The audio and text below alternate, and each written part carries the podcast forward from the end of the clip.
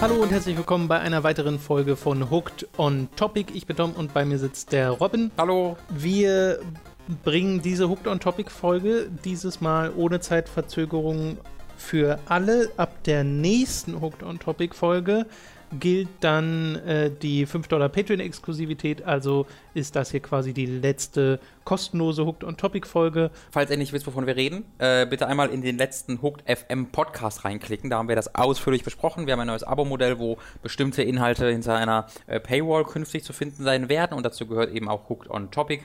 Äh, wie gesagt, das war jetzt halt schon eine angefangene Serie hier mit den Review-Besprechungen. Ähm, und äh, das sollte eigentlich auch schon letzte Woche kommen. Deswegen kommt diese Folge jetzt noch, wie Tom gesagt hat, ein letztes Mal kostenlos. Also wir machen hier Part 2 von Reviews in Review, nachdem das ja beim ersten Mal ganz gut ankam und wir das ohnehin schon gedacht hatten, dass sich das nochmal lohnen würde, das zu machen. Und wenn ihr dann auch sagt, ja, da habt ihr, äh, haben wir Bock drauf, dann machen wir das natürlich sehr gern und reden nochmal erneut über unsere vergangenen äh, Kritiken und Reviews, die wir bei Giga und anderen Magazinen geschrieben haben, um da mal so ein bisschen Revue passieren zu lassen, wie äh, sich das alles entwickelt hat, wie sich mhm. vielleicht Meinungen geändert haben und sowas. Und magst du vielleicht einfach mal anfangen mit einer Review, die dir so ins Auge fällt in deiner Vergangenheit? Sehr gerne. Es gibt äh, eine ganze Reihe von Reviews, die ich äh, sehr gerne noch besprochen hätte, die ich da nicht groß besprechen kann, weil sie halt, ähm, wie bereits letztes Mal gesagt, den Printmagazinen zum Opfer gefallen sind, aus ja. heutiger Sicht. Die werden halt nicht groß archiviert. Ich müsste halt mal gucken. Wahrscheinlich habe ich die zu Hause noch irgendwo rumfliegen, die Hefte, ähm, und könnte die ja da nochmal finden. Meine großartigen Kurztests, so, so Spielen wie Orc Attack, Flatulent Rebellion, wo man gegen furzende Orks gekämpft hat, was von mir großartige 20% damals bekommen hat. Oh. Ähm, aber das ist jetzt leider erstmal äh, ja, äh, dem, der, der, Zeit zum Opfer gefallen, deswegen habe ich nochmal auf Demo News mich umgeguckt und bei Giga Games. Und ähm, ich äh, möchte nochmal darüber reden, wie, also was für einen tollen Geschmack ich früher hatte, im Punkto Formulierungen und der gesellschaftlichen Positionierung der Frau. Haben wir da, sind wir da ja schon durch, das ja, haben wir ja. schon durchgehend besprochen. Und ich habe noch ein Review vom 26. Mai 2009 äh, 18, nee, 17 Jahre alter Robin hat einen Test zu Bionic Commando geschrieben, dem ähm, ah. Grin Reboot dieses alten Spiels, äh, der mir tatsächlich ziemlich gut gefallen hat, 81% bekommen hat und mir auch ziemlich gut in Erinnerung geblieben ist. Ähm, da ist mir allerdings eine Textpassage aufgefallen, wo ich über Humor rede und was ich so an Humor gut finde. Und das fand ich einfach sehr schön, wie es da eine Sache hypt und sie dann als Beispiel nennt. Dann denkst du dir, hm, äh, das möchte ich einfach mal vorlesen. Bitte, ich bin Stelle. sehr gespannt. Zudem schafft Grin etwas, was nur den wenigsten Spieleentwicklern gelingt. Sie bringen den Spieler zum Lachen. Zwar erzählt Bionic Commando, anders als noch sein Vorgänger, eine komplett ernste Geschichte, lockert die, jetzt möchte ich mal kurz ein nochmal Frau im Arm anbringen, in Klammern, das nicht im Text steht, aber würde ich gerne jetzt hier gerade nochmal. Was, was würdest du da anbringen? Frau in Arm, würde ich einfach mal als. Ach so, ja, das ja. Das war das Spiel mit der Frau im Arm, Stimmt. das ist eine ernste Geschichte. Das war erzählt. ein Twist in diesem Spiel. Äh, eine komplett ernste Geschichte, lockert diese jedoch immer wieder durch richtig lustige Einfälle ein. So kommentiert Spencer etwa bei Beginn von einem der wenigen Bosskämpfe staubtrocken: Is that a big health bar? Or are you just happy to see me? Das war mein Fandest Beispiel. Das war das, ich habe mir lange überlegt, was für ein Beispiel ich äh, heranziehe, um zu beschreiben, was für einen tollen Humor dieses Spiel hat. Das ist tatsächlich wirklich, was nur wenigsten Spielen gelingt, nämlich, dass man wirklich lachen muss. Und das war der, das ist war ja auch noch ein vierter Wandbruch.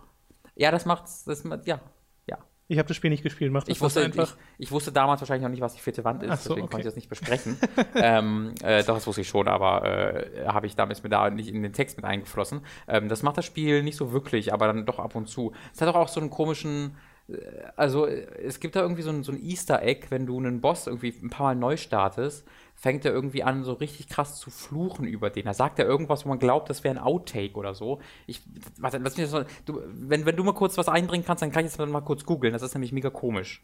Okay, äh, ich wollte über etwas reden, das äh, sind so Tests, die ich immer mal wieder vergessen habe, weil sie in dieser Zwischenphase zwischen Giga und äh, Gamona passiert sind. Mhm. Und bevor die Firma, bei der ich gearbeitet habe, Giga gekauft hat und Giga übernommen hat, Ja. im März 2011, war das ja funload.de.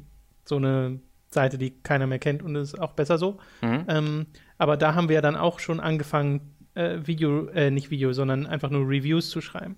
Und da sind welche dabei, bei denen ich immer wieder vergesse, dass ich dieses Spiel überhaupt getestet habe. Zum Beispiel habe ich einen Test geschrieben zu 999, 9 Hours, 9 Persons, 9 Doors. Ein gutes Videospiel. Äh, ein sehr gutes Videospiel, ähm, hat von mir damals auch, also wurde von mir sehr positiv bewertet. Ich habe dem 89% gegeben und äh, fange tatsächlich damit 69? 89. Okay. 69. Ich wollte gerade schon Rioten und Hooked an den Nagel hängen. Fange aber Mit, mit, erstmal den, mit dem Geld, dem neuen Geld an schön auf in der Karibik fahren. fange aber erstmal damit an zu erklären, äh, was das überhaupt ist, weil das so also Damals damals, auf nötig. mich noch sehr ungewöhnlich wirkte.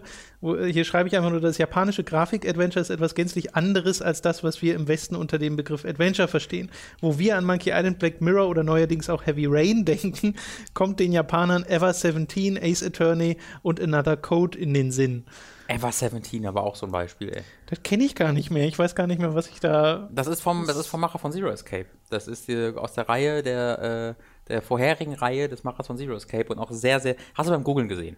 Die hast du, du hast gegoogelt nach, äh, nach Visual Novel und das ist dir Wahrscheinlich, da ja. in den Sinn gekommen, weil das ist tatsächlich ähm, unter, unter Japano-Fans sehr beliebt. Und ich bezeichne 99 hier ja auch als Import-Geheimtipp, weil ne, das äh, Mhm. war ja nur die amerikanische Version, die ich mir damals privat importierte und dann halt den Test aber trotzdem geschrieben habe, weil ich das so gut fand. Und ich schreibe hier noch, 999 ist für das Spielen unterwegs gänzlich ungeeignet. Dann habt ihr den DS erst einmal angeschaltet und seid in das sinkende Schiff abgetaucht, werdet ihr eurer Haltestelle unter Garantie verpassen. Dieses Spiel fesselt ungemein und motiviert mit seinen clever gestreuten Hinweisen zu mehreren Durchgängen.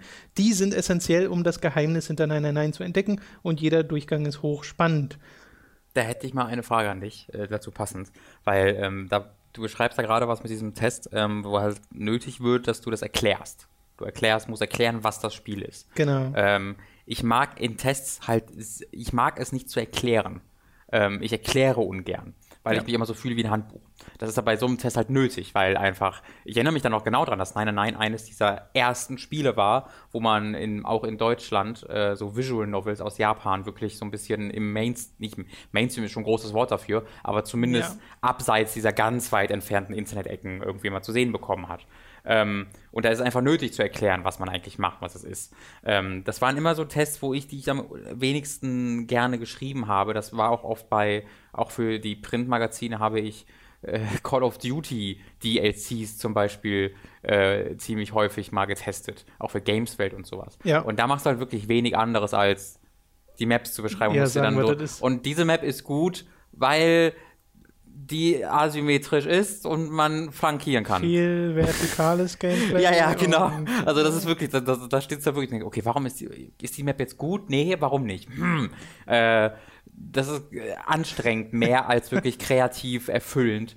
Äh, hast du da irgendwie eine Art, weil da, das, da komme ich später noch zu einem äh, Review von mir, hast du eine Art von Review, die du irgendwie am liebsten geschrieben hast oder noch schreibst? Äh, naja, also am leichtesten fallen mir die Sachen, die ich so richtig gar nicht mochte und die, die ich wirklich liebe. So. Mhm. Das schreibt sich immer relativ easy, auch wenn dann Beschreibungen mit drin sind, was gerade in Textreviews halt teilweise einfach dazu gehörte. Äh, ich weiß nicht, wie es wie ich es heute machen würde, wenn ich eine Textreview schreibe. Kommt immer auch aufs Magazin an, ob du davon ausgehen kannst, dass jeder schon weiß, was für ein Spiel es ist, um das es geht, weißt du. Mhm. Ähm, das wäre mir dann aber immer noch am liebsten, dass ich nicht erst erklären muss, äh, zu welchem Genre das gehört und was dazu gehört und wie es sich steuert oder sowas, weil das finde ich auch, das liest sich einfach langweilig und da kann man sich ein Gameplay-Video angucken und dann hat sich das, ich glaube, da haben wir beim letzten Mal auch schon so kurz drüber gesprochen. Ähm, aber es gibt natürlich Spezialfälle, weil wenn du zum Beispiel so ein Spiel hast wie ähm, Superhot, Mhm. Äh, oder ähnliches, die so einen Twist haben und ein Gameplay, was nicht sofort ersichtlich ist, wenn du es wenn du es siehst, weißt du? Ja. Es gibt ja einfach Spiele, wo du ein Gameplay-Video siehst und du hast keine Ahnung, was da passiert. Absolut. Dann musst du halt trotzdem beschreiben. Das stimmt. Ja. Das, das, genau, man muss es halt einfach ab und zu machen und das Ja. ist immer, weil das, das ist so schwierig, das auf eine kreativ interessante Art und Weise zu machen. Da gerät es halt so schnell ins, in machst du das und das. Du kannst auch das und das machen und der Spieler muss das machen. Da bist du in so, kommst du halt in so, in so lahme, formulierte Sätze rein, die keinerlei äh, irgendwie Interesse wecken mehr. Und das finde ich immer ein bisschen schade, wenn man dazu gezwungen wird. Ähm, deswegen ähm, sind andere Tests mir da deutlich lieber gewesen. Da würde ich jetzt, diesen Übergang würde ich gleich zu Ende bringen wollen, um aber kurz den Gedanken vorher abzuschließen. Ich habe gerade einen Call of Duty DLC-Test gefunden auf Gameswelt, den ich auch für Gameswelt geschrieben Oh. habe. Ähm, da kann man einmal, kann ich kann einmal kurz vorlesen, wie ich da Karten teste, äh, wie beschrieben habe. Behemoth ist optisch langweilig, spielerisch einfallslos und lässt mit seinen zwei gegenüberliegenden Stegen und einer verbindenden Kuppel keinerlei Experimente zu. Ruins hat mit seiner Ansammlung von braunen Gängen das gegenteilige Problem. Ohne grafische Höhepunkte oder weitläufige Areale bleibt euch kaum mehr übrig, als wild von Gang zu Gang zu sprinten. Ja, Unearthed, äh, ärgerlich wird die Sache bei Unearthed, stellt die Karte doch lediglich ein Remake der Modern Warfare 3 Karte Dome dar. Klammer auf, hat mir Google zumindest gesagt, Klammer zu, habe ich jetzt hinzugefügt. Das Problem, bereits die im Ursprungspaket enthaltene Karte Strike Force erinnert strukturell sehr stark an die Modern Warfare 3 Map, Klammer auf, stand in Call of Duty vor und Klammer zu. Mit einem abwechslungsreichen Layout und einem netten Szenario bleibt als einziger Lichtblick Collision übrig. So, das sind die vier Karten von mir getestet und beschrieben und der Rest sind dann halt noch irgendwie Waffen und Ja, äh. Extinction und ganze Blödsinn. Ähm, aber da, also ich weiß noch, das war wirklich nicht einfach, diese Tests ich zu wüsste schreiben. auch nicht, wie ich dann sowas testen soll, weil da ist ja so. Da kommt mir, also das klingt jetzt gemein, gemeiner als es eigentlich ist. Äh, da kommt mir das Produkt schon so seelenlos vor. Hey, da wüsste ich. Intro? Wüsste, ich selbst nicht, wie ich das. Intro von diesem Review ist, mit dem zweiten DLC zu Call of Duty Ghost scheint sich Infinity Ward nur noch halb motiviert von Kader zu Kader zu schleppen und enttäuscht des deshalb selbst Fans des Shooters. Freunde der Alien-Ballerei bekommen dagegen, also da bin ich auch so, die haben ja auch keinen Bock drauf. Ja, ja, ja. Ja. Ähm, um, den, genau, um den Gedanken zu Ende zu führen, äh, mit dem äh, Test, woran man besonders viel Spaß hat, da ist, bin ich nämlich gerade auf meinem Test von äh, Dark Dreams Don't Die gestoßen. die vor von Suda 51. Und solche Dinger machen halt wirklich Laune. Da Ähm, musst du doch auch beschreiben. Naja, du, du musst in ganz kleinen Maßen beschreiben, weil ja spielerisch das eigentlich Ja, total stimmt, ist simpel nicht, ist. nicht sehr komplex, ne? das Beschreiben ist hier eher die, Beschrei die Beschreibung des Wahnsinns. Ja. Und äh, da hast du halt, du, also die Verrücktheit eines Deforce zu beschreiben oder das ist ja eigentlich gar nicht so sehr der Sinn der Sache, zu beschreiben, was du siehst, sondern vielmehr zu beschreiben, warum das gut oder schlecht ist, was das mit dir macht, wieso das, wie das präsentiert ist. Das gibt dir halt wahnsinnig viel Spielraum mit Formulierungen, mit Ideen, äh, irgendwie damit, damit zu arbeiten. Ähm, ich glaube, ich hatte hier mir sogar was, was ähm, rausgesucht. Genau, einfach äh, dieser, dieser, dieser, Intro-Text hier, der macht, finde ich, der, da weiß ich noch, wie ich Laune hatte, den zu schreiben. Einfach, der, der ist jetzt- nicht groß spannend oder sowas, aber einfach, da kommt es einfach automatisch. Die Geschichte von Dark Dreams Don't Die mischt fröhlich altbekannte Genre-Tropes mit scheinbar unergründlichen kreativen Einfällen aus dem offensichtlich wahnsinnigen Hirn von Chefentwickler Swery. Look for D. Die letzten Worte seiner sterbenden Ehefrau haben sich unwiderruflich in den Kopf des ehemaligen Polizisten David Young gemeißelt. Das würde ich nochmal besonders gerne erwähnen. In diesem Spiel sagt eine verstorbene Ehefrau zu ihrem Privatdetektiv D, ja, ja. äh, Freund Look for D.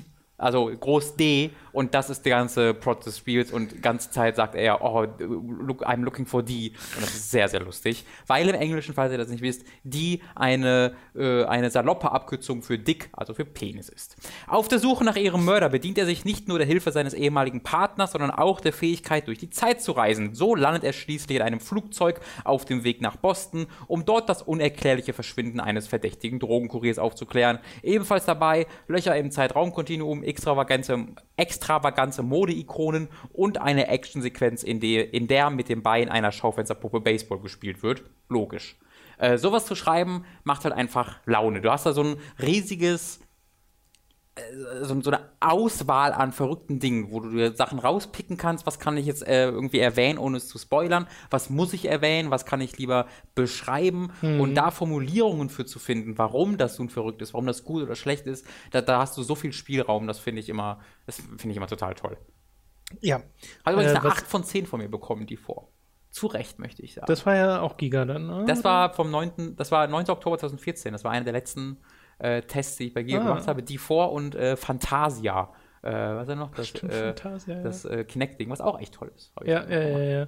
Ja, mal gucken, ob wir zu D4 noch mal was, ob, ob da tatsächlich noch mal was kommt, ne? Fände ich super toll. Also Ja. Dann, dann aber macht er Mats aber alleine. Dann muss er alleine ein 3 Video machen. War dazu. das, was du vorgelesen hast, jetzt Intro oder Das war der mit- zweite Absatz. mittendrin? Das war, äh, das war der zweite Absatz. Weil Intro ist ja auch immer so ein Ding, ne? Was, also, also das ist ja so das Klischee bei Redakteuren oder das, was man immer wieder mitkriegt, dass es Leuten am schwersten fällt, den Einstieg zu einem Skript zu schreiben, sei es jetzt ein Textreview oder einfach der Text für ein Video, wenn wir es jetzt machen.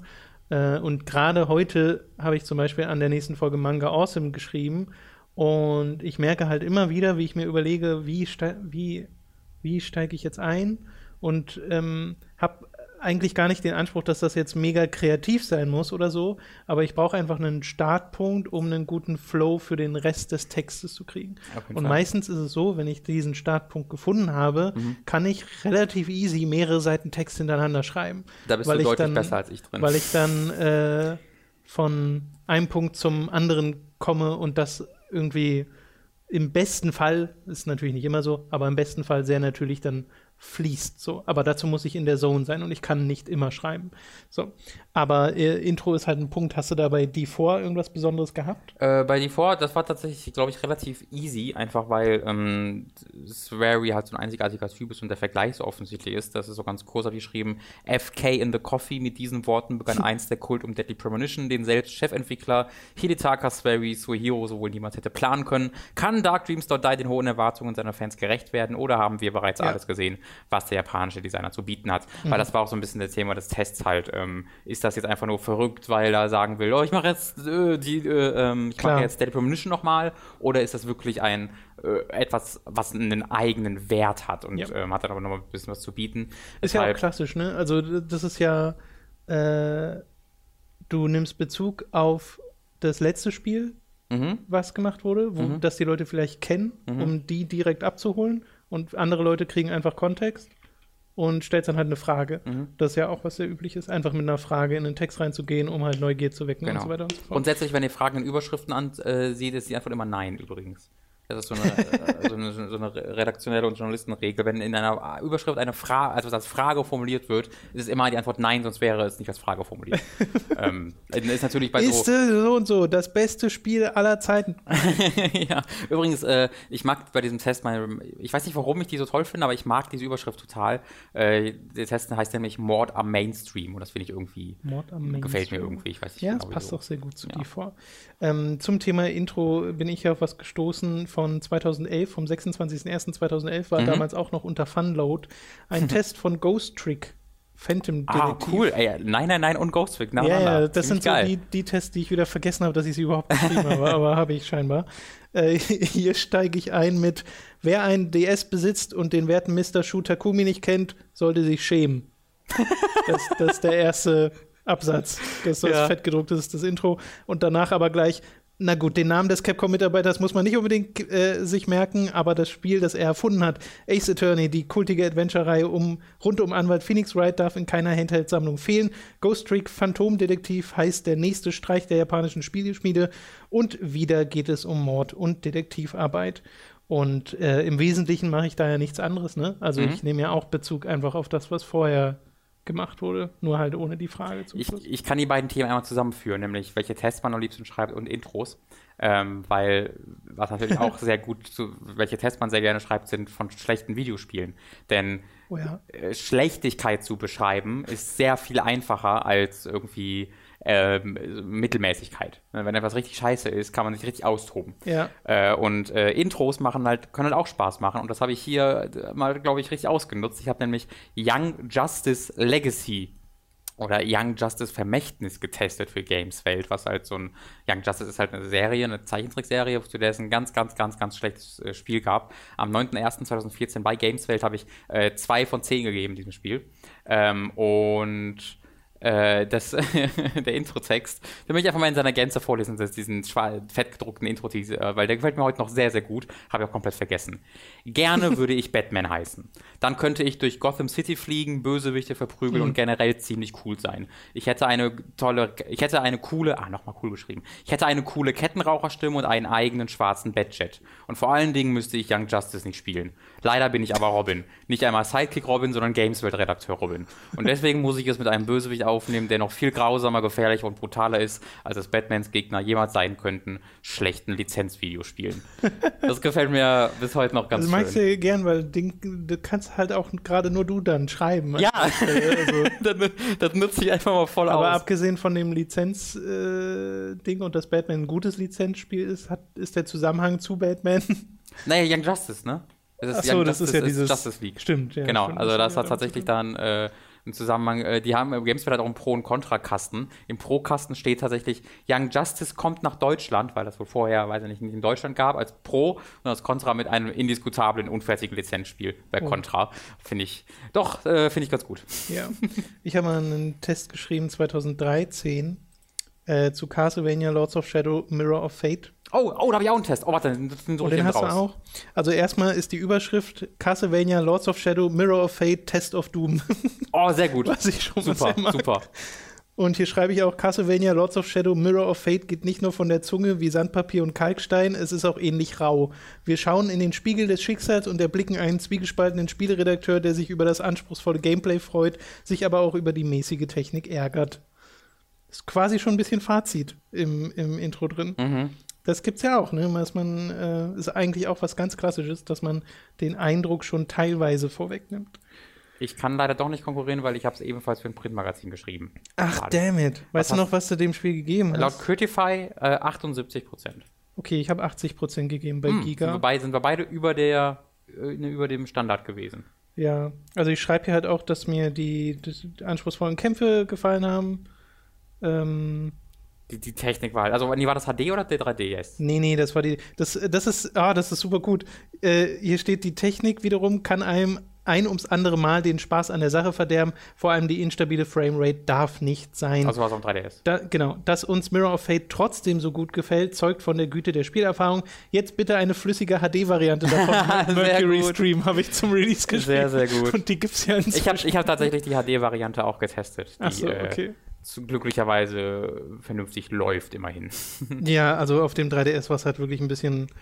Äh, ein bisschen das sah auch so mega pixel, also das, hat, das sah komisch aus. Nee, also. Hm. Aus, der, also aus der Entfernung. Also ich habe in Erinnerung, dass es auf dem 3DS selbst echt ganz gut aussah, mhm. aber hat halt geruckelt. Ja. Also ist halt ja. dann scheiße, ja, bringt es einem auch nichts. Und vor allem 3D ist dann komplett nutzlos. Bis heute Weird, das ist ja eine, formt ja eine Trilogie zusammen mit Lords of Shadow 1 und 2 und ist ja einfach nötig, um den Sprung von 1 und 2 nachvollziehen zu können, was ich bis heute immer noch weird finde. Hm. Naja. Äh, in Sachen Überschriften nur ein ganz kleines Beispiel, geht auf die Kappe von David, wenn ich mich recht erinnere, äh, bei meinem SimCity-Test Crying at the Disconnect.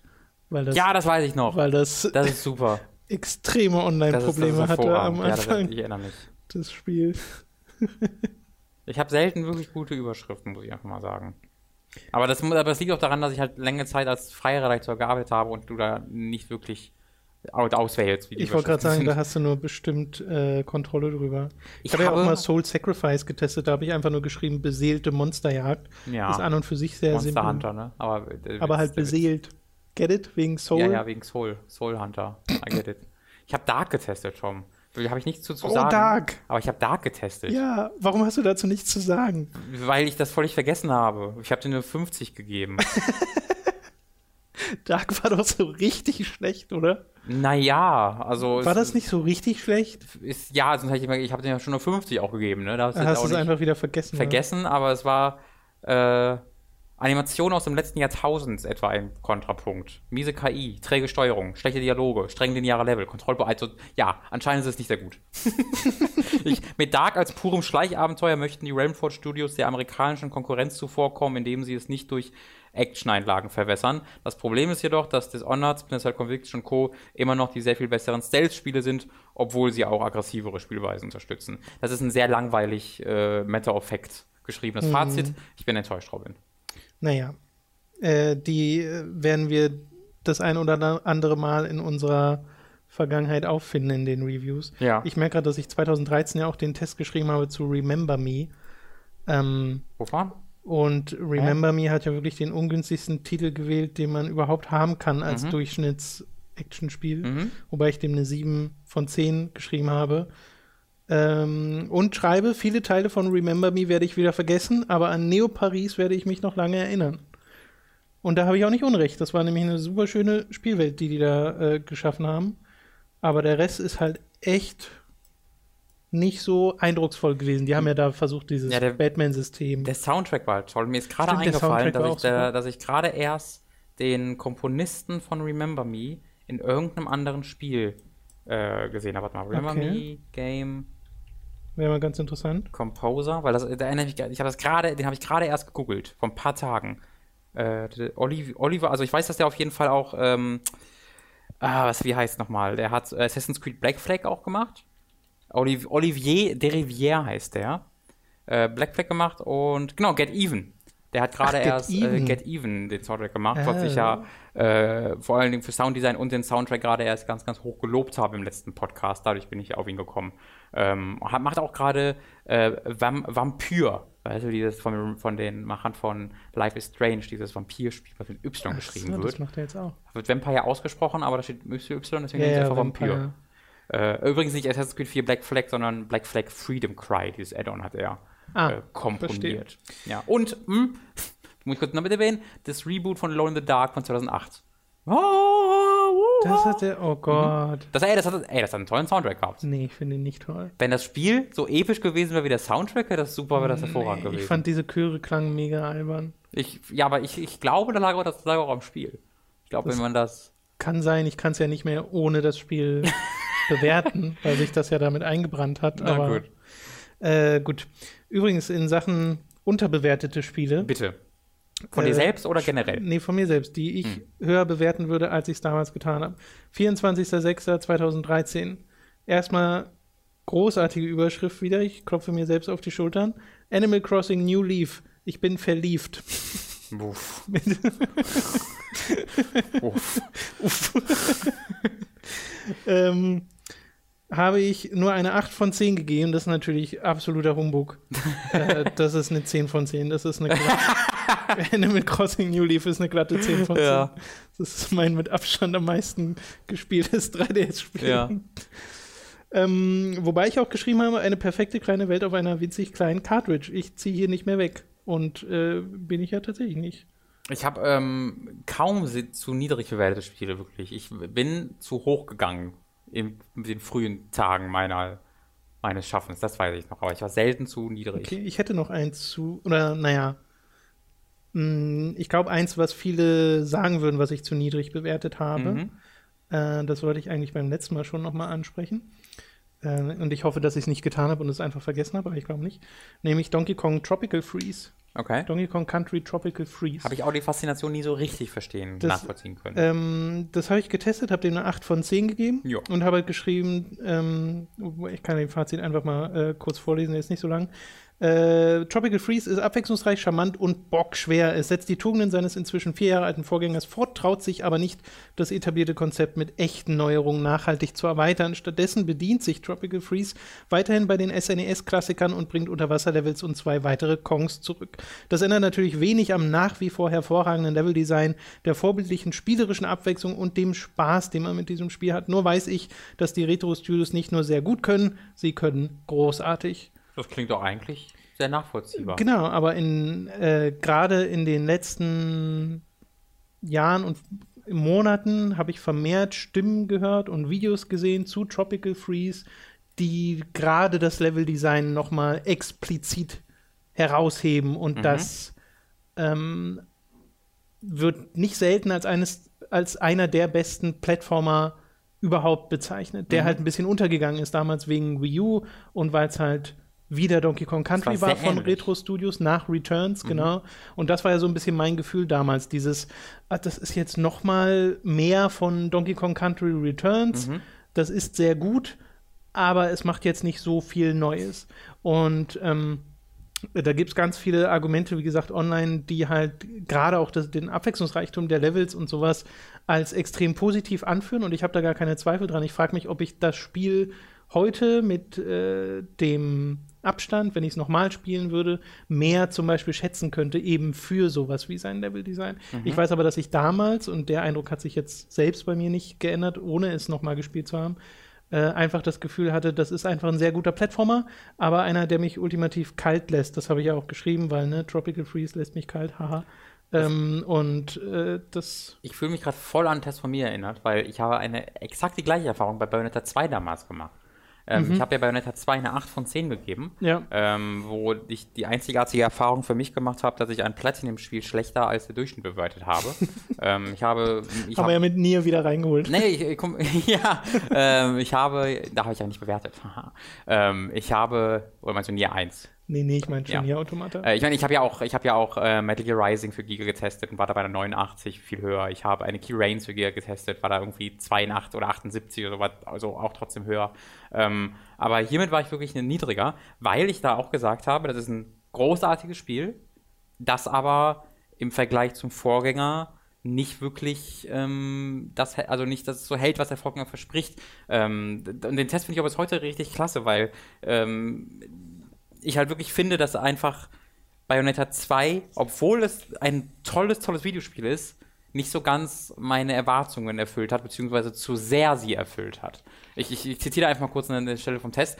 Platinum schafft es nicht, die klassischen Versprechungen eines Nachfolgers einzuhalten. Bayonetta 2 ist nicht größer und besser, sondern erscheint vielmehr wie ein Remix des ersten Teiles, der ohne eigene Ambitionen daherkommt. Dieser Remix spielt sich noch immer hervorragend, schafft es aber nicht, mich mit offenem Mund vor dem Bildschirm zu fesseln, weil er keine Steigerung, sondern vielmehr eine Alternative darstellt. Und dann als äh, Fazit, Bayonetta 2 ist ein sehr gutes Spiel, das jedoch ohne die Unberechenbarkeit seines Vorgängers einen wesentlichen Teil seiner Faszination verliert. Ähm, und das, äh, finde ich, gilt auch heute noch. Und da habe ich mich gerade voll daran erinnert gefühlt ähm, ja. mit deiner Erwähnung von Tropical Freeze. Genau, da, ja, und ich meine, das ist ja auch an und für sich okay, dass man nicht äh, immer der gleichen Meinung sein muss. Ich hatte das Gefühl, dass das damals bei Tropical Freeze aber recht einheitlich war. Damals habe ich eher weniger das Gefühl. Ich habe eher das Gefühl, dass war im Nachhinein. Also heutzutage lese ich bei Tropical Freeze so sehr, sehr häufig bester Plattformer nee, ever. genau. Das, ähm, ich meine, dass meine, meine Einstellung damals eher das wieder gespiegelt hat, wie ganz viele es so, auch gesehen ja, haben ja, zum okay. Zeitpunkt des Releases. Ja. Und erst eben jetzt, genau wie du schon sagst, die Leute kommen und sagen, oh, das ist eines der besten Spiele.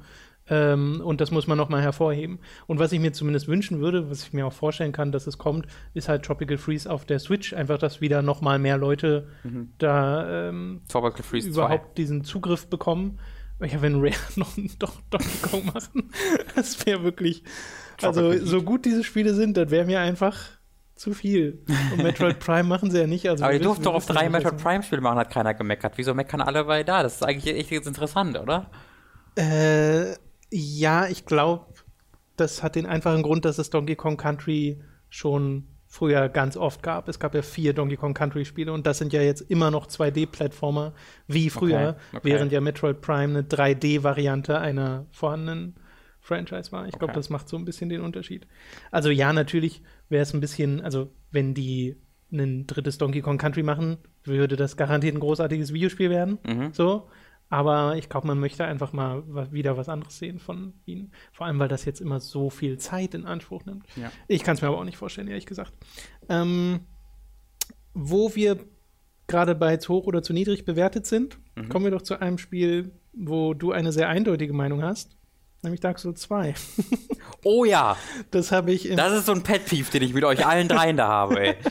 das habe ich mit äh, Tobi und Leo zusammen 2014 getestet, als es rauskam.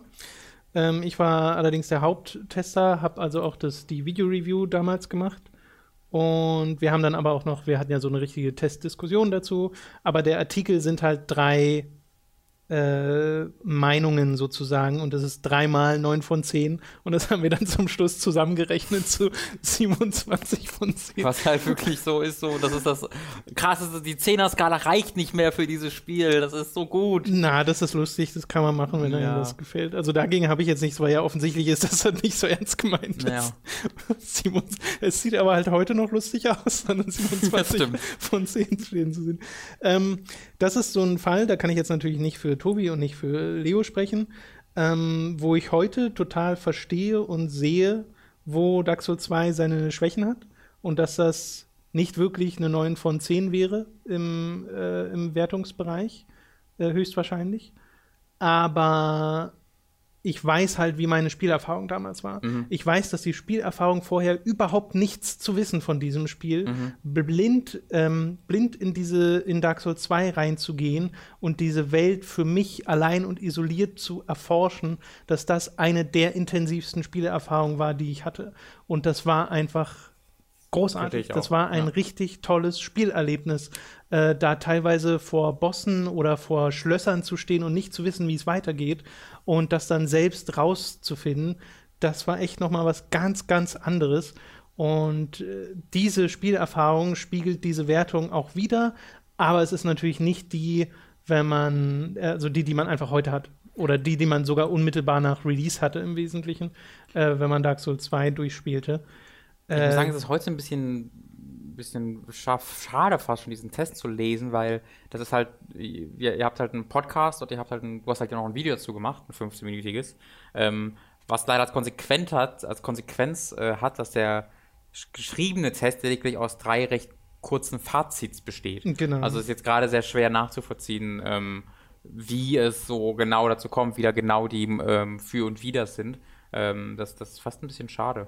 Ja, dazu müsste man jetzt halt die Video-Review sich genau, anschauen, genau, weißt genau. du, weil äh, da habe ich das ja noch mal etwas, äh, etwas weiter aufgeschlüsselt. Ähm, schreibe ja hier, aber im Text sieht man ja zumindest, äh, dass von Kinderkrankheiten gesprochen wird, mittelmäßige Technik, schwankende Framerate, Anvisier, Kameraproblemchen, äh, ungenaue Sprungsteuerung. Ja, das ist ja. alles, finde ich, nicht das Nicht das Problem, Problem von Dark Souls 2. Nee, da hast du vollkommen recht. Ja, aber ich weiß ähm. auch, keine Ahnung, ich habe das ja in so einem anderen Ding, ich meine, ich habe das ja auch gespielt, ohne irgendwas zu wissen, aber im Kontext von Time to 3, deswegen, das war ja auch ein schleichender. Ich, eigentlich müsste ich mir das nochmal angucken. Wie, weil ich bin da ja auch rangegangen und ich weiß noch, wie wir bei Majula standen und so, wow, krass, mhm. und du und Leo wart ja voll dabei, irgendwie. Nee, Mats. Äh, du und Mats, Entschuldigung. Äh, äh, Mats wusste halt auch nicht so viel und wie dann so langsam dieser Schwenk auch bei mir, ob das langsam kam oder ob das plötzlich von heute auf morgen war.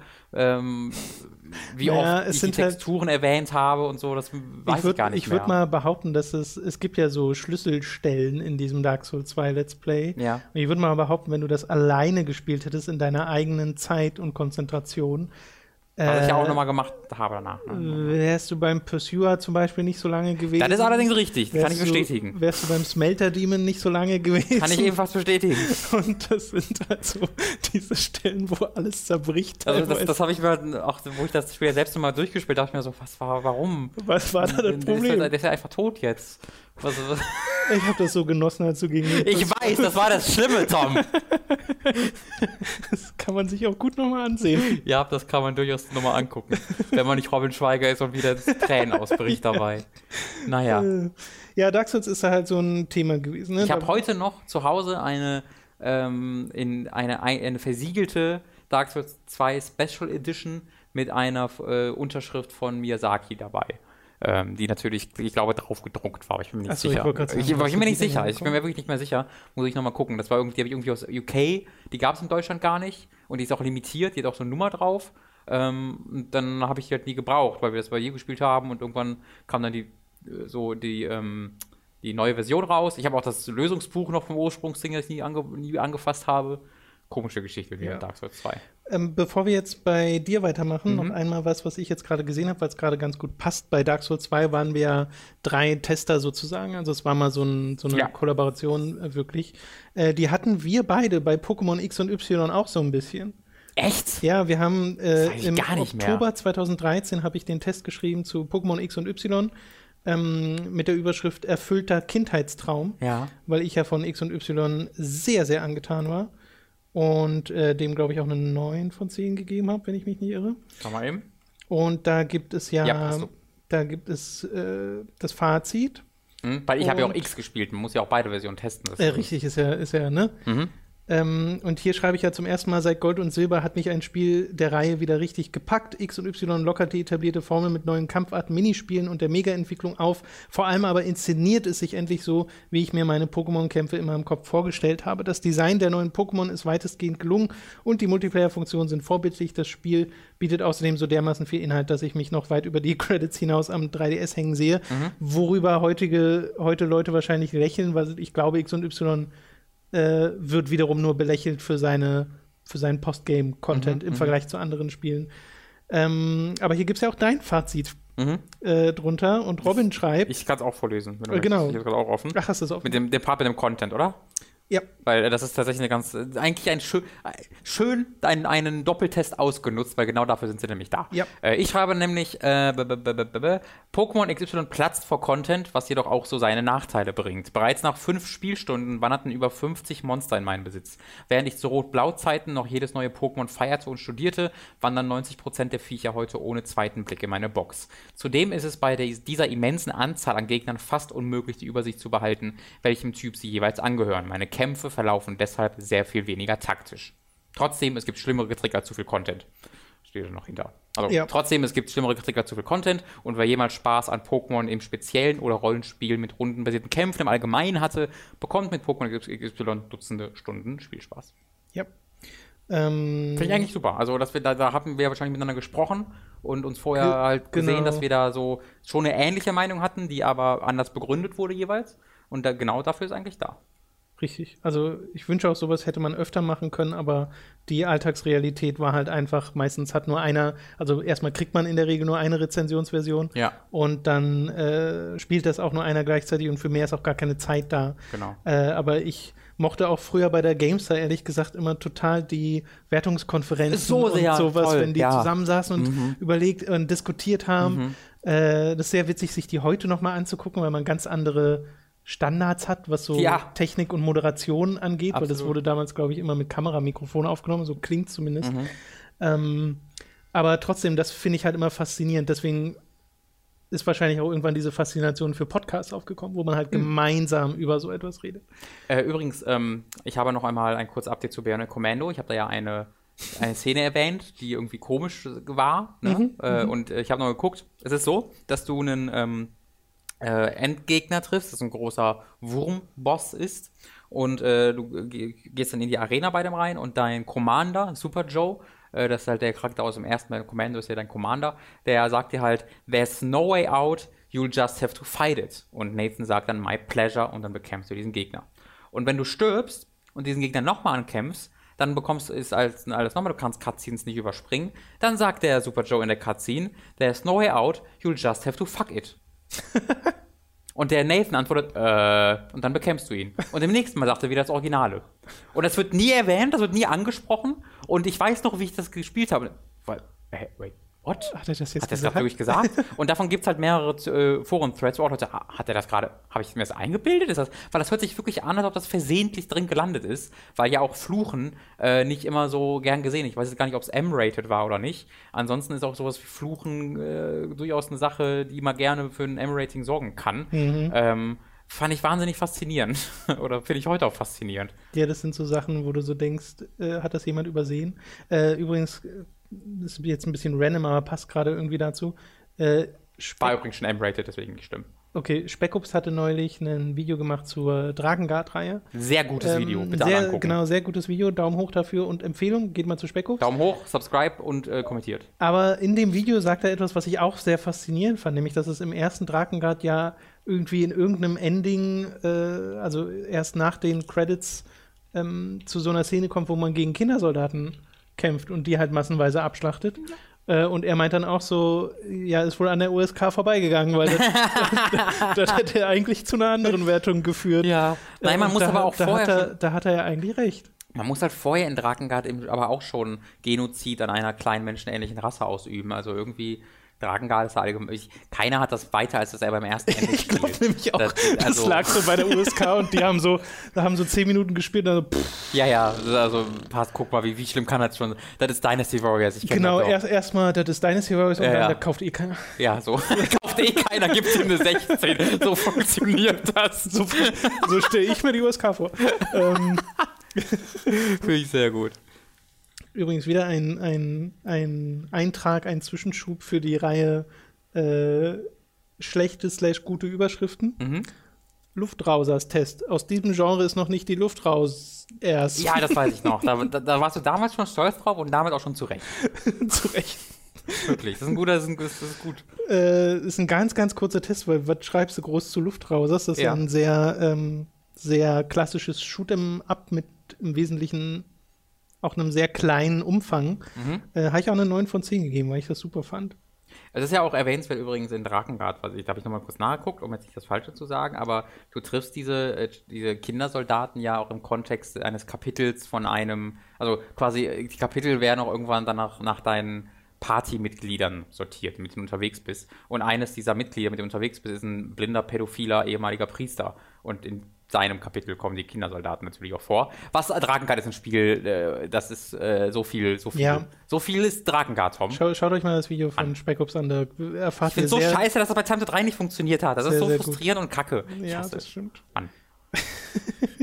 so, ähm, hast du noch was? Nee. Sonst würde ich mal auch bei mir mit den zu hohen Bewertungen das nochmal auffangen. Oh, sehr gerne.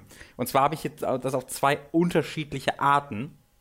Äh, zunächst ist nämlich hier eine zu hohe Wertung für den Test. Diese Wertung würde ich heute immer noch wahrscheinlich ähnlich geben. Ich habe das Spiel ewig nicht mehr gespielt, deswegen bin ich mir nicht sicher. Aber ich weiß noch, dass ich es auch so gut fand, wie ich diese Wertung das zum Ausdruck bringe. Aber ich habe mir diesen Test gerade nochmal durchgelesen und danach kommst du nicht wirklich dahin zu verstehen, warum ich den so gut bewertet habe. Nämlich Too Human, lieber Tom. Oh. 5. September 2008. Eines der ersten Reviews, das ich je geschrieben habe für Demo News. 5. September, das ist fast zehn Jahre her. Ja, stimmt, krass. Jesus Christ. Ähm, dem habe ich eine 82 gegeben. Tatsächlich, ähm, deutlich über den Durchschnitt, ich glaube Durchschnitt irgendwie 69 oder sowas. Äh, und tatsächlich hat mir das einfach echt gut gefallen. Also dafür, dass ich auch kein Fan von Diablo-artigen Spielen bin, ähm, habe ich mich so in dieses Kampfsystem mit dem rechten Analogstick echt so ein bisschen reingefuchst damals. Mhm. Auch im Koop-Modus ein bisschen Spaß gehabt und vor allen Dingen das äh, Setting äh, und seine Charaktere fand ich halt hervorragend. Ähm, und äh, ich finde, wenn man das alles zusammensetzt, kann man schon dafür argumentieren, dass das eine 80er-Wertung kriegen kann. Jetzt nicht, dass es das unbedingt verdient hat oder dass die richtige Wertung ist, aber ich glaube, das Spiel ist nicht so schlecht, dass das grundsätzlich ausgeschlossen ist, dass man dem eine 8 geben kann. Ähm, aber es ist halt schon eine besondere Aufgabe, das halt zu erklären. Und das schaffe ich halt da so irgendwie gar nicht. Stattdessen ähm, stelle ich Thesen äh, schon im Teaser auf äh, für diesen Test, wo der nämlich endet, also der Teaser, ich kann ihn ja mal äh, kurz äh, anlesen, äh, ist folgendermaßen. Duke Nukem Forever wird mittlerweile jedem ein Begriff sein. Schon lame, mit Duke Nukem Forever anzufangen, bei so einem Spiel, was lange in Entwicklung war. Naja, es hätte wohl nicht mehr lange gedauert und zu Human wäre ein ähnliches Schicksal zuteil geworden. Sage und schreibe zehn Jahre benötigt der Entwickler Silicon Knights für die Fertigstellung des Titels. Zunächst noch für die PlayStation 1 geplant, landete er in der nächsten Generation im GameCube, nur am Ende exklusiv für die 360 zu erscheinen. Fest steht bereits, dass das Spiel zwei Nachfolger erhalten wird. Aber ist das auch berechtigt? Das sollen die folgenden Zeilen aufklären. Also, also Wikipedia-Wissen droppen und dann sich so einem PR-Bla anschließen mit den Nachfolgern, die natürlich niemals kamen, äh, ist keine sehr gute Art und Weise, so einen Artikel zu äh, beginnen, wie ich finde. Aber was hast du denn dann, im, äh, wie bist du dann rausgegangen? Äh, Im Fazit? Mhm. Äh, gehört zu Human zu den besten Spielen des Jahres? Nein, nicht ganz. Auch das ist, weiß ich nicht. Dafür sind die. Warte mal, in welchem Monat erschien das? Im September 2008. Okay. Äh, dafür sind die nicht genannt, dafür sind die genannten Kritikpunkte einfach zu schwerwiegend bzw. zu präsent. Die Kamera nervt permanent, die zu leisen Stimmen sind unnötig und die fehlende Einsteigerhilfe ist abschreckend. Wenn man sich aber auf die Schnetzelorgie einlässt, kann man sehr viele spaßige Stunden mit Baldur verbringen. Es motiviert einfach, da komme ich gleich nochmal zu, es motiviert einfach über die gesamte Kampagne und noch weiter darüber hinaus. Der Koop-Modus tut da sein Übriges. Wenn ihr einigermaßen frustresistent seid und einen auch von der Story her recht anspruchsvollen Titel sucht, macht ihr mit Human absolut nichts falsch. Äh, relativ aussagslos, finde ich, äh, aber vor allen Dingen, das, das ist heute ein Petby von mir, ich mag es nicht, wenn einfach drin steht wenn man so mal formuliert, es motiviert einfach über die gesamte Kampagne. Weil die Aufgabe ist, von Testern zu sagen, wieso das motiviert. Zu sagen, es motiviert einfach, ist, hm. das, das, hilft nicht. weißt du, das ist kein Argument, es macht das halt einfach, sondern wieso es das macht, ist die Aufgabe eines Testers, finde ich. Und das finde ich halt bei vielen meiner anfänglichen Reviews und wurde dann zum Glück immer weniger, auch wenn es immer mal wieder vorkam, ähm, weil ich finde, das ist einfach keine sehr gute Art und Weise, Kritiken zu schreiben. Also, äh, wenn es in einem Fazit steht und aber vorher im Text schon mal erklärt wurde, finde ich es okay. Mhm. Und in einem gesprochenen Text äh, kommt es auch ein bisschen auf den Kontext an. Aber da finde ich es als um Nutzen von Umgangssprache auch ganz okay. Klar, wenn du sowieso in einem Redefluss bist, ist es genau, was ganz anderes. Ja, ja. Ähm, sowieso, also da, da, gelten nochmal komplett andere Regeln. Auch im Fazit würde ich halt sagen, dann würde ich halt ein wie erwähnt, wie beschrieben oder sonst irgendwas einfügen und nicht dieses einfach, weil es einfach so, oder das einfach so. Ja. Äh, dieses einfach wirkt halt abkürzend, so wie eine, Ab, wie eine, wie, wie eine Ausrede. So, nee, nee, das ist halt einfach so. Ist halt so. Also selbst wenn es vorher schon mal erwähnt wurde, tatsächlich. Ähm, das habe ich in vielen, vielen Tests gemacht. Äh, vermutlich auch in meinem Halo Wars Test. Ähm, ich bin mir nicht sicher, weil ich den nicht nochmal durchgelesen habe, denn der war, oh, wow, oh wow, wow. Was denn? Ich habe gerade, ich bin in meinem Halo Wars Test bei Demonius gerade, Tom, mhm. habe Steuerung F einfach gemacht. 29 Treffer. Hä, nee. Doch. Nee, wie geht denn das?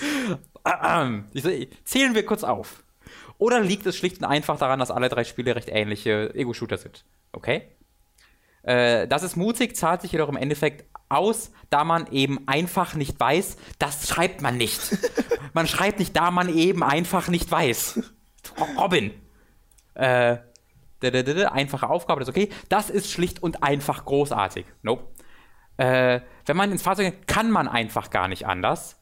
Fällt dieser einfach tot zu Boden. wow. Am Ende muss ich also einfach sagen, dass die Story schlicht und einfach zu kurz ist. Halo Wars funktioniert einfach. Wow, Robin. Wer mit dem Argument kommt, dass man RTS einfach nicht auf der Konsole spielen kann.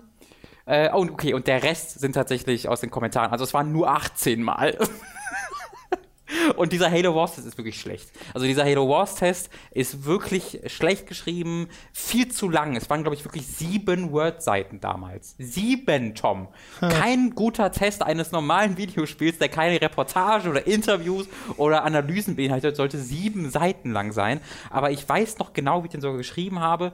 Da saß ich nämlich, das ist vom 9. März 2009 erschienen, dieser Test, und ich habe den geschrieben, da saß ich gerade in der äh, äh, im, im, Fachbereich Soziales, Abteilung Schule äh, in, bei der Stadt. Äh, hat mich also um Schul, äh, also um Schulen gekümmert, beziehungsweise saß im gleichen Büro wie der Chef von dieser Abteilung quasi und habe mich da um den Aktenblödsinn gekümmert. Mhm. Und der war halt oft in den Schulen unterwegs. Der musste oft irgendwie so raussuchen. War ich alleine da, habe ich an, da, da war auch zum Zeitpunkt, wo ich viermal die Woche trainieren war, da habe ich also Liegestütze gemacht, äh, Klimmzüge gemacht oder an meinem Halo Wars Test geschrieben. Das, da kann ich mich noch sehr gut dran erinnern, weil es auch sonst nichts zu tun gab. Und da warst du 16 oder so? Da war ich, äh, 2009 war ich 18. 18? Okay. Ähm, und äh, ich habe einfach wirklich dann ganze Arbeitstage einfach dran verbracht, in aller Ausführlichkeit komplett Halo Wars zu beschreiben, zu analysieren, zu also wirklich so ausführlich wie es geht und habe mich halt komplett von meinem damaligen Fan, der sein als Halo-Fan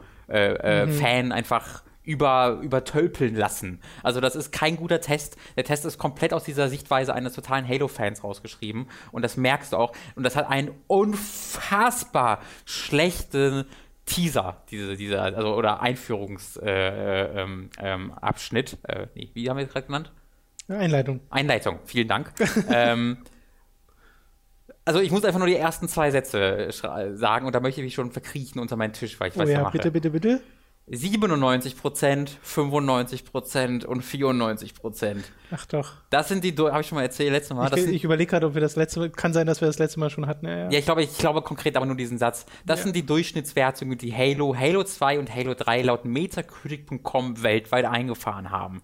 Es hat also einen Grund, wieso Bungies Serie zudem mit den, mit Abstand, oh, bekanntesten und erfolgreichsten Franchises aller Zeiten gehört. Aber wieso eigentlich? Ist es das Universum? Ist es die Geschichte? Ist es das Gameplay? Oder liegt es schlicht und einfach daran, dass alle drei Spiele recht ähnliche und irgendwo simpel aufgebaute Ego-Shooter sind? Könnte eine Abkehr von dieser Tradition überhaupt funktionieren? Die Ensemble-Studios zeigen mit ihrem letzten Projekt, ja, das kann es. Ähm, und das ist jetzt ein riesiger Text voll mit Hyperbeln, der in meinem Fazit seinen völlig übertriebenen Abschluss findet.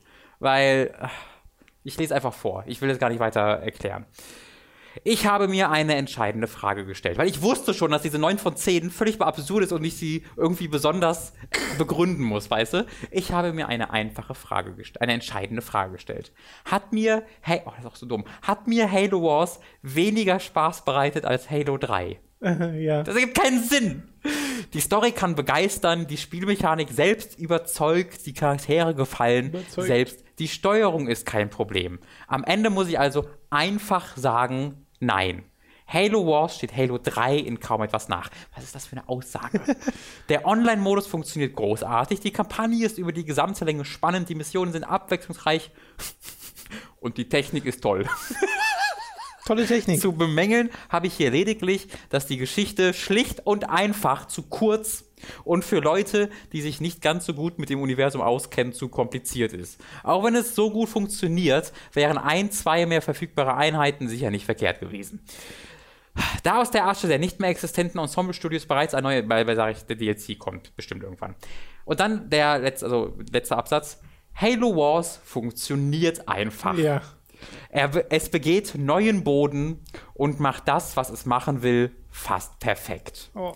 Wer mit dem Argument, oh, das war schlecht, Tom.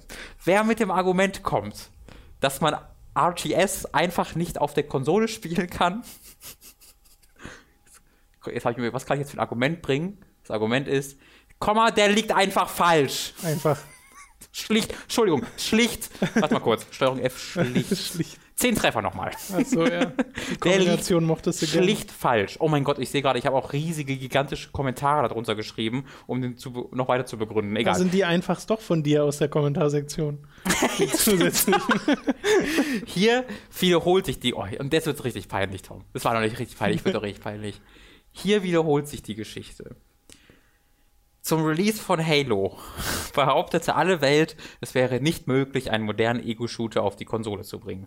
Heute ist das Standard und ehemals PC-exklusive Franchises verkaufen sich teilweise besser auf der Konsole als auf dem PC. Ich sehe, wo das hinführt. Ob es sich in Zukunft mit den Echtzeitstrategiespielen ähnlich verhalten wird, das kann ich nicht sagen. Halo Wars zeigt aber, dass es möglich ist. 9 von 10 natürlich. Ah, nee, also nee. Ähm, ich hätte auch gerne, ehrlich gesagt, Tests von äh, irgendwie aus diesem Alter, wo ich so zwischen 16 und 18 war. Ja. Einfach um sowas auch aufrechtzuerhalten, aber da habe ich halt noch nicht mal ans Schreiben gedacht. Also das war halt wirklich ohne Supervising, ohne dass mir irgendjemand jemals was, jemals was zum Schreiben gesagt hat, ohne dass ich ja, ja. das besonders gut konnte. Das waren halt wirklich, zu dem Zeitpunkt dachte ich wirklich, das ist ein mega langer Test, das ist gut. So, je länger, desto ja, besser. Ja, lang ist gut, ne? Ähm, und tatsächlich, deswegen bin ich ja, habe ich ja ein paar Mal erwähnt, äh, bin ich sehr froh über meine kurze Zeit als freier Redakteur, wo ich ähm, halt auch für die Printmagazine geschrieben habe, denn dort habe ich ja vor allem Kurztests gemacht, die 1800 Zeichen oder noch kürzer, nee, viel kürzer waren, die waren ganz kurz. Die waren so eine fünfte Seite, weißt du, so zwei Absätze. Mhm.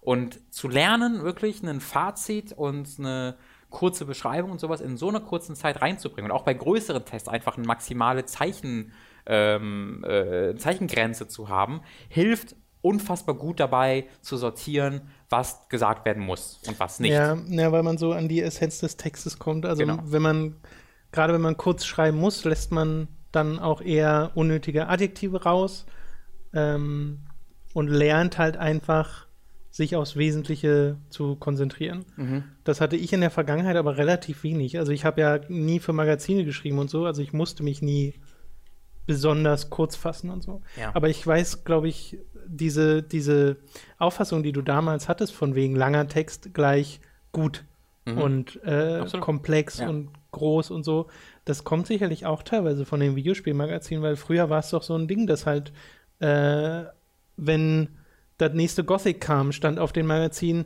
Megatest, zehn Seiten Gothic mit Vergleich Ja. zu, zum Vorgänger oder sowas. Ich fand das auch mal geil. Äh, und das war auch mal geil, aber Ja. die eigentliche Textmenge vom Test war ja trotzdem nicht so riesig. Ja. Es waren halt mehrere Seiten genau. mit viel Bildern und Features, die dann dazu gemacht wurden, wo dann irgendwie Viele Kästen. Genau, viele Kästen, wo Vergleiche gemacht wurden oder die Technik erklärt wurde oder der, der Vorgänger nochmal erklärt wurde. Ähm, aber das ist, sind halt auch Ausnahmen gewesen. So. Weißt du, was bei mir, sehe ich gerade, das Schöne ist, dieser Test ist heute, wie gesagt, bei Demo News gibt, ist ja nichts mehr unter meinem Namen. Äh, dieser, das ist der Test von Dörte H. übrigens. Falls jemand sich wundert, wer Oh. diesen Test geschrieben hat, Dörte H. hat dafür, ist dafür verantwortlich. Die, äh, die arme Dörte. Shame, Shame on Dörte. Ähm, hast du eigentlich noch so Spiele, wo du sagst, da bist du über oder unter dem Schnitt? Se äh, Halo Wars war ja jetzt drüber. also ich bin selten beim Schnitt. Ich bin eigentlich oft äh, entweder über oder unter dem Schnitt tatsächlich gewesen. Okay. Ich kann ja noch mal ganz kurz bei Critify Ich glaube, ich habe relativ wenige, wo ich so krass ab bin vom Schuss. Mhm. Ich weiß, dass ich bei Zelda A Link Between Worlds mit meiner 8 von 10 unter dem Mhm. Schnitt war, weil ganz viele Leute halt äh, die neuen gezückt haben. Dem hätte ich auch neuen gegeben. äh, wie schon bei Skyward Sword übrigens. nope. Ähm, äh, wo die Fans ja dann auch immer oder recht schnell recht empfindlich werden. Ja. Ähm, und bei Link Between Worlds bin ich auch nach wie vor genau bei dem, was ich da geschrieben habe. Ist ja mit 2013 jetzt auch noch nicht so mega lange her. Äh, weil das war mir einfach zu viel Nost auf Nostalgie gedrückt. weil das ist zu, zu großen Teilen einfach ein Remake gewesen von äh, Link to the Past. Aber trotzdem ein sehr gutes Zelda-Spiel, weil es sich super gespielt hat. Das hat ja, äh, also die, die haben die Steuerung so auf den Punkt gebracht. Allein mit Link durch die Gegend zu gehen, macht Spaß in dem Spiel. Das war das, erste weil Zelda-Spiel, das das ich jemals durchgespielt habe. das ist faszinierend und Mhm. äh, traurig, weil sich das so schnell gespielt hat ähm, und so flüssig gespielt hat. Mhm. War ja aber auch irgendwie dann nur zehn Stunden lang und Vielleicht deswegen. äh, auch ziemlich leicht. Bist du sicher? Also ich, ja, ja, ich weiß, dass ich das irgendwie in elf, zehn oder elf Stunden durchgespielt hatte und diese, dieses Feature, was ganz viele so angepriesen hatten, mit dem, dass du dir die Reihenfolge aussuchen kannst und die Items kaufst du dir und gehst mit denen dann zu den Dungeons. Ich hatte das Gefühl, dass das Spiel kaum was dadurch gewonnen hat. Da wurden ja Dark Souls-Vergleiche gemacht, dass du. Die werden immer gemacht. Dass du. Ja, aber nicht. 2013 war das noch nicht so. Ja. Äh, dass du äh, Sachen verlierst, wenn du stirbst im Dungeon. Was aber erstmal kaum passiert ist, weil, wie gesagt, in meiner Erinnerung war das Spiel nicht so schwer. Äh, Und äh, zum anderen konntest du auch einfach äh, den 3DS neu starten und dann warst du wieder beim Dungeon und hattest noch die Items. Ja. Äh, 16, 16 Stunden sind so äh, Durchschnitt laut How Long to Beat. Also trotzdem immer noch für ein Zelda. Sehr kurz. Ist mir ja schon ein bisschen mehr gewohnt. 16 Stunden. Mhm. Zumindest also nur laut, laut, Achso, ich schreibe hier selbst äh, 12. Dann warst du einfach ein bisschen schneller als andere. Ich bin einfach sehr, sehr gut. Du bist sehr, sehr gut in Videospielen. Ich bin ein bisschen äh, unkonzentriert, weil ich einfach nicht über die Schlechtigkeit dieses Halo Wars Textes hinwegkomme. Es tut mir leid, Tom. Ich habe gerade nur so drüber geflogen. Mir kommen da Sachen in den Sinn, wo ich so denke, sie- in den ins Auge, wo ich denke, "Tsch, was? Was willst du überhaupt sagen? Wie, was, hä? Ja, also darf ich noch mal kurz? Es tut mir Ja, leid. ja. Ach so, wieder aus dem Test. Ja. Das, also, Entschuldigung, aber ähm, ich, ich, ich verstehe einfach nicht, was ich dort sagen will. Ähm, bla bla bla bla bla bla bla. Ich, ich rede über die Geschichte. Halo Wars hat, äh, hat äh, bereits hier mit einem kleinen Problem zu kämpfen. Es existieren mittlerweile vier Bücher, drei Spiele und mehrere Comics zu Halo. Wir wissen bereits, was Halo ist, wie und warum es funktioniert, welche Charaktere zu Beginn noch leben und welche nicht. Es ist ungeheuer schwer, hier eine Geschichte zu entwickeln, die euch genauso mitreißt, wie es bei dem Originalspiel der Fall war. Trotzdem wurde genau das erreicht. Hä? Es ist wahnsinnig schwer, eine Geschichte zu erzählen, weil Halo es schon gibt. What? Ja, aber es ist trotzdem mitreißend, Robin. Trotzdem wurde genau das erreicht, diese Götter. Ich war das, Entschuldigung, ich, ich mache diesen Test jetzt zu, ich verstehe es nicht. Schreib's Demo News, bitte löschen Sie das. Nee, bitte. Aber ist ja schon ein anderer Name drin. Ist ja, ich würde sagen, Ist Störte ja ist ja, äh, deswegen ist ja ihre Schuld. Also bei mir ist sowas, ne, To Human ist halt das größte Beispiel, 82 statt 69, äh, Halo Wars 90 statt 81, äh, Nier ist tatsächlich auch, ne, 84 statt 74. Ja, genau. Äh, Cloudberry Kingdom habe ich damals total gemocht. Hm, weiß nicht, ob du das noch kennst. Das war so ein Kickstarter äh, Jump-and-Run-Plattformer-Ding, was mit so kon äh, computergenerierten Leveln daherkam. Okay. Äh, und was, ziemlich, was unglaublich mega schwierig war. Und das habe ich echt gern gespielt. Habe ich irgendwie eine äh, 79 statt eine 70. Äh, bin ja auch so knapp 10 Prozentpunkte drüber. Huh. Ähm, ja, das sind so die größten, größten Beispiele. Sino Clash habe ich auch, bin ich auch deutlich höher als der, als die anderen. Halo, Halo 3 ODST auch, wer mag es glauben. Ähm, ja. Ja, äh, ich habe so ein paar, ich finde mal ganz witzig, so zusammenzufassen, was so die bestbewertetsten Spiele waren, weil äh, die 10 von 10 zum Beispiel Mhm. bei Giga, als wir dieses System hatten, was Mhm. wir, glaube ich, ab 2013 hatten. Ähm, aber so ziemlich die einzige Höchstwertung, die ich da je vergeben habe in meiner Geschichte, in der ich Höchstwertung, äh, in der ich Wertungen vergeben habe, Mhm. äh, die bekam GTA 5. Okay. Ähm, Weil ich das getestet hatte und absolut großartig fand, was die da auf die Beine gestellt haben zu Release.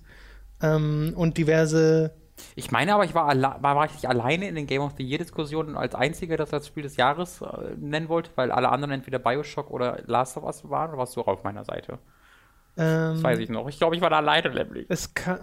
Nee, ich glaube, ich war auch eher bei Tobi für Bioshock, bin mir auch nicht sicher. Ja. Weil Tobi hat ja Bioshock die Höchstwertung gegeben. Ich glaube, das sind die einzigen Right. Höchstwertungen, die wir so haben bei Giga. Ich weiß Mhm. nicht, was da noch. Ähm, ach nee, inzwischen Was, gab's, Ja, was nee, hat er noch so egal. Rückwertung bekommen?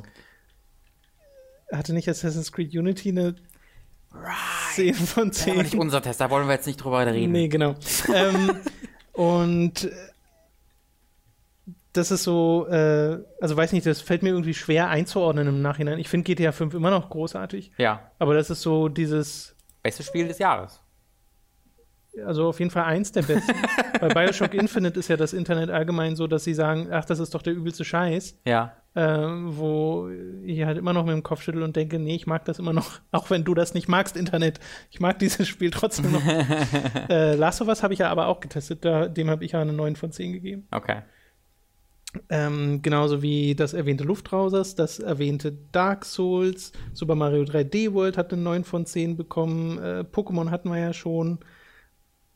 Das sind halt dann so die Höchstwertungen, die äh, dazwischen sind. The Swapper habe ich auch eine 9 von 10 gegeben, ganz großartiges Indie-Spiel. Mhm. Donkey Kong Country Returns 3D, Fire Emblem Awakening auch eine 9 bekommen. Und jetzt sind wir schon in den Prozentbereichen. Und ich glaube, bei den Prozentbereichen ist das, das sind nicht sehr viele Tests, die äh, in, in dieses System fielen. Aber äh, da ist mein höchst bewertetes mit 93 Prozent Little Big Planet 2. Oh.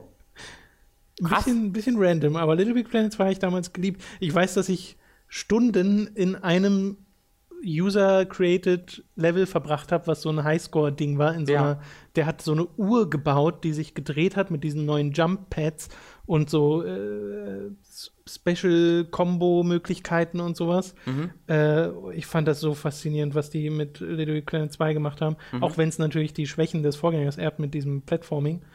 Ähm, also, ich erinnere mich ja. daran, dass ich auch sehr viel Little Big Planet gespielt habe. Ich weiß aber nicht, ob eins oder zwei war. Ich weiß nur, dass es definitiv nicht die sind war. ja auch sehr ähnlich. Ähm, aber und auch immer sehr, sehr viel Spaß damit hatte, aber jetzt nie in diese so in diese Region gekommen bin, weißt du. Für mich war es immer so, ja, ja, cool. Ja, ist es, glaube ich, für ganz, ganz viele auch. Bei mir hat das halt irgendwie so richtig einen Nerv getroffen. Auch dieses äh, Sympathische mit Stephen Fry und dieser Märchen-Onkel-Atmosphäre. Äh, das, das hat irgendwie voll, voll gezogen. Schon, ne? Das ist halt, ich spiele hier, spiele hier nur auf Deutsch, weil äh, ist besser so. Ist, äh, ja, Die Fable auch. okay. Ich, ja, ich habe tatsächlich nicht mehr so wirklich äh, viel Reviews äh, zur Hand, Tom. Das wäre so, wir sind so meine Historie an peinlichen, beredenswerten und oder tollen Tests eigentlich durch. Ich habe noch viele weitere Tests, aber wenig davon ist jetzt wirklich so. Ich weiß noch, dass ich mal The Beatles Rockband getestet habe, ohne jemals irgendwie außer zwei Beatles-Songs Beatles gehört zu haben. Äh, das war eine besondere Erfahrung, aber das habe ich auch im Test halt deutlich gemacht und ist halt aus diesem Gesichtspunkt Was bewertet. hast du Beatles gegeben? Äh, Beatles Rockband habe ich eine 83 gegeben. Äh, heutzutage würde ich da deutlich mehr geben, tatsächlich. Ähm, weil das war sensationell. Es war so toll. Es war Beatles wirklich, Rockband ist eines der besten Musikspiele, die es gibt. Ja. wirklich hervorragend. Also diese Ja. Musikvideos, meine Fresse. Die Präsentation dieses Spiels ist. Also ich würde allein schon für das Intro-Video eine 10 von 10. Funktioniert das nicht?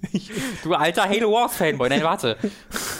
Schreib mal, das ist schlicht und einfach das beste Musikspiel aller Zeiten. The Beatles Rockband funktioniert einfach. 10 von 10. Es macht Fickt halt, euch. macht halt einfach Spaß so. Die Story ist schwierig zu verstehen, aber ist egal. Ja. Tschüss. Ich habe bei meinen Tests jetzt auch keine mehr dabei, die, glaube ich, irgendwie in irgendeiner Weise rausfallen oder so. Die spannendsten hat sich, finde ich, ergeben in den äh, letzten zwei Podcasts, sind die, wo man merkt, okay, da hat sich die eigene Meinung so ein bisschen geändert oder der Schreibstil stark verändert oder so, dass man auf diese Sachen eingeht. Oder sie haben einfach so einen starken Kontrast zu dem, was der Rest der Industrie von diesen Spielen hält Ja. inzwischen. Ähm, aber ich glaube, da sind wir alles durchgegangen, was jetzt relevant und besprechenswert wäre. Äh, was ich sehr faszinierend fand, also einfach noch mal so in die Vergangenheit zu blicken. Auf jeden Fall. Äh, vor allem, wo, wo man so merkt, man macht das jetzt schon eine Weile. Natürlich gibt es Veteranen in der Industrie, die da äh, über unsere bisherige Erfahrung lachen und sagen, ich habe schon zehn Jahre mehr auf dem Bunkel. Ja, oder Wir k- 30. äh, oder 30.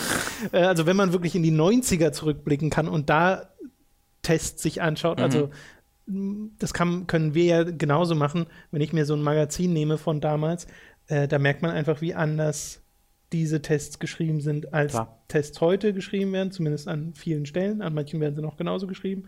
Ähm, und wie wir, glaube ich, auch sehr anders rangehen an unsere Texte inzwischen. Eben weniger dieses Produkt beschreiben Mhm. und mehr einfach Meinung. Mehr Ja. Meinung Ja. ist es halt einfach. Und einfach nicht mehr einfach. Und einfach in nicht mehr Texten. einfach. stimmt. Wie gesagt, wir, wir beide benutzen das sehr, sehr viel in Sprache und das meine ich auch nicht. Will ich nur noch mal erwähnen. Nicht, dass jetzt künftig in jedem Review, in jedem Video von uns steht. Lol, einfach. Ihr habt fünfmal einfach gesagt, das meine ich nicht. Das ist was sehr anderes, ob wir das, die Bezeichnung einfach in einem äh, Gespräch nutzen oder äh, in irgendeinem Video, wo man halt daherredet oder ein bisschen lockerer daherredet oder ob man das in einem Text als, als Begründung nimmt. Ja. Das meine ich ja. Das sollte nicht als einziges dastehen. Das ist halt einfach, funktioniert halt einfach. So, nächster Punkt. Das, das geht, das meine ich Da halt. geht es halt auch viel um Kontext und so. Genau, Und genau. Ja, es gibt so ein paar Regeln beim, beim Schreiben, aber mir geht es ja da ähnlich wie dir. Ich habe das ja auch nie professionell gelernt. Ich äh, habe mal, also ich, genau, ich auch nicht. Ich habe mal eine Zeit lang mich tatsächlich äh, auch nach Amerika umgeguckt, um da auf Engl irgendwie auf Englisch für Seiten schreiben zu können.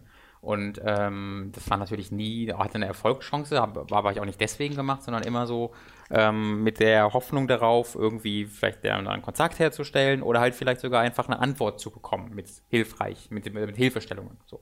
Äh, und ich erinnere mich noch, es hatte da irgendwie Boah, ich jetzt weiß nicht, ob das Polygon war oder sonst irgendwas, wo die gerade gestartet sind, die dann irgendwie eine offizielle gesagt haben, hier übrigens könnte man da und da hinschreiben. Und ich hatte dann ein sehr ausführliches äh, Skype-Interview mit dem Macher von Antichamber geführt. Ähm, das ich nicht mehr habe, leider. Aber es war wirklich ein sehr ausführliches Interview mit dem. Ähm, und äh, wollte quasi daraus einen Text halt basteln.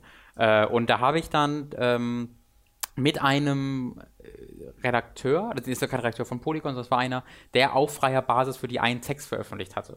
Und den habe ich tatsächlich vorher angeschrieben, oder den habe ich dann angeschrieben, meinte so, ey, ich habe gesehen, du hast das und das gemacht, ich wollte auch mal gucken, ähm, hättest du Zeit und Lust darauf, mal bei mir drüber zu gucken?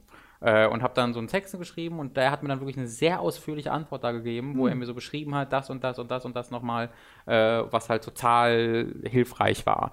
Ähm, und ansonsten hilft es halt wirklich, auch, es hilft einfach, mit, mit Kollegen zusammenzuarbeiten, die einem Kritik geben können, die auch dann sagen, ey, das ist einfach scheiße formuliert. Macht dann nicht das Passive draus, sondern geh ins Aktive. Ja, und ich habe auch bei den Texten jetzt nie den, das Bedürfnis, hochgestochen klingen zu wollen oder Nee. müssen.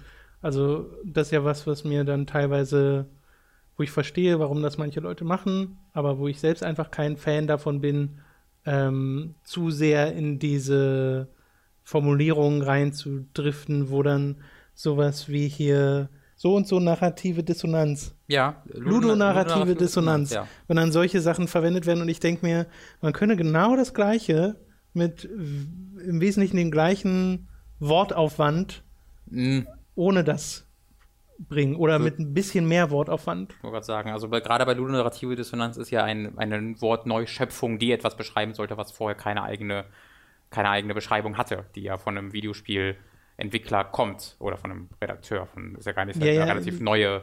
Ich äh, weiß, ich weiß, ich Wort. weiß, dass es dafür erschaffen wurde. Äh, ich bin halt trotzdem kein so großer Fan von, weil ich glaube, es gibt wenige, also inzwischen schon, weil es sich halt ein bisschen verbreitet hat. Mhm. aber wenige, die das äh, hören oder lesen und sofort Bescheid wissen, Mhm. worum es geht, sondern dann muss es halt eh nochmal erklären. Aber das finde ich halt, das finde ich aber dann in diesem Fall. Statt einfach zu sagen, Kontrast zwischen äh, Spiel und Geschichte. Ja, das ist, das finde ich in dem Fall ist eigentlich ganz, ganz, ein ein ganz schönes Beispiel, weil da, das erkläre ich dann halt gern. Also das ist so ein Ding, wenn ich darüber spreche, dann sage ich auch, benutze ich auch gerne das Wort Ludonative, die, die Ludo-narrative Dissonanz, weil ich halt einfach ähm, schön finde, dieses Konzept anderen Leuten näher zu bringen. Weil das ist sowas, da habe ich, hab, da hab ich nie drüber nachgedacht, bis ich das erstmal äh, das erklärt bekommen habe und dann äh, erschien mir das total logisch und ähm, wo, da, da, da habe ich so verstanden, ach, deswegen habe ich manchmal so ein Problem damit, weißt du? Das ist so ein Ding, was ich nicht so wirklich runterbrechen konnte und dann, wenn man da, da hat mir diese Formulierung und die Erklärung der Formulierung tatsächlich irgendwie ganz gut geholfen. Ich will die an und für sich auch nicht verdammen. Es ist nur etwas, wo ich bei mir merke, ich habe nicht das Bedürfnis dazu, Mhm. In diese Richtung meine Texte zu formulieren. Tatsächlich ist ja aber in der Regel auch, ähm, je mehr du mit Leuten sprichst, die irgendwie besonders viel Erfahrung darin haben oder es gelernt haben, ähm, dass die, also ich habe sehr, sehr selten den Hinweis oder Tipp von irgend oder nie den Hinweis, Tipp von irgendjemandem bekommen, werd mal, hau mal mehr lange Wörter rein oder mehr Kommata in deinen Satz. Äh, da gibt es sicherlich im Netz noch äh, diverse Quellen, wo man da äh, Tipps für kriegt, falls ihr das hier überhaupt dafür hört und nicht einfach nur für äh, den Kontrast zwischen unserer früheren Meinung und heutigen Meinung. Äh, und so Sachen wie den Halo Wars Test. Oh boy. Weil, Ey, ich dachte mir, komm, man muss auch, man muss auch die Scheiße mitnehmen. Was soll, was soll Nee, das, darum ne? geht's ja auch. äh, es geht ja auch darum, genau wie beim letzten Mal, dass man auch sowas wie das Final Fantasy Beispiel von mir hat, dass man halt auch die Negativ-Sachen äh, Sachen nennt, die man heute einfach anders macht, machen würde. Sei es, weil das ein Stil war, der einem heute nicht mehr gefällt, Mhm. oder weil man halt einfach dazu gelernt hat aus äh, sprachlicher Sicht. Mir hat das sehr viel Spaß gemacht. Me too. Wir hören uns dann im nächsten regulären Podcast oder beim nächsten On-Topic, falls ihr Patreons seid. Vielen Dank Dollar.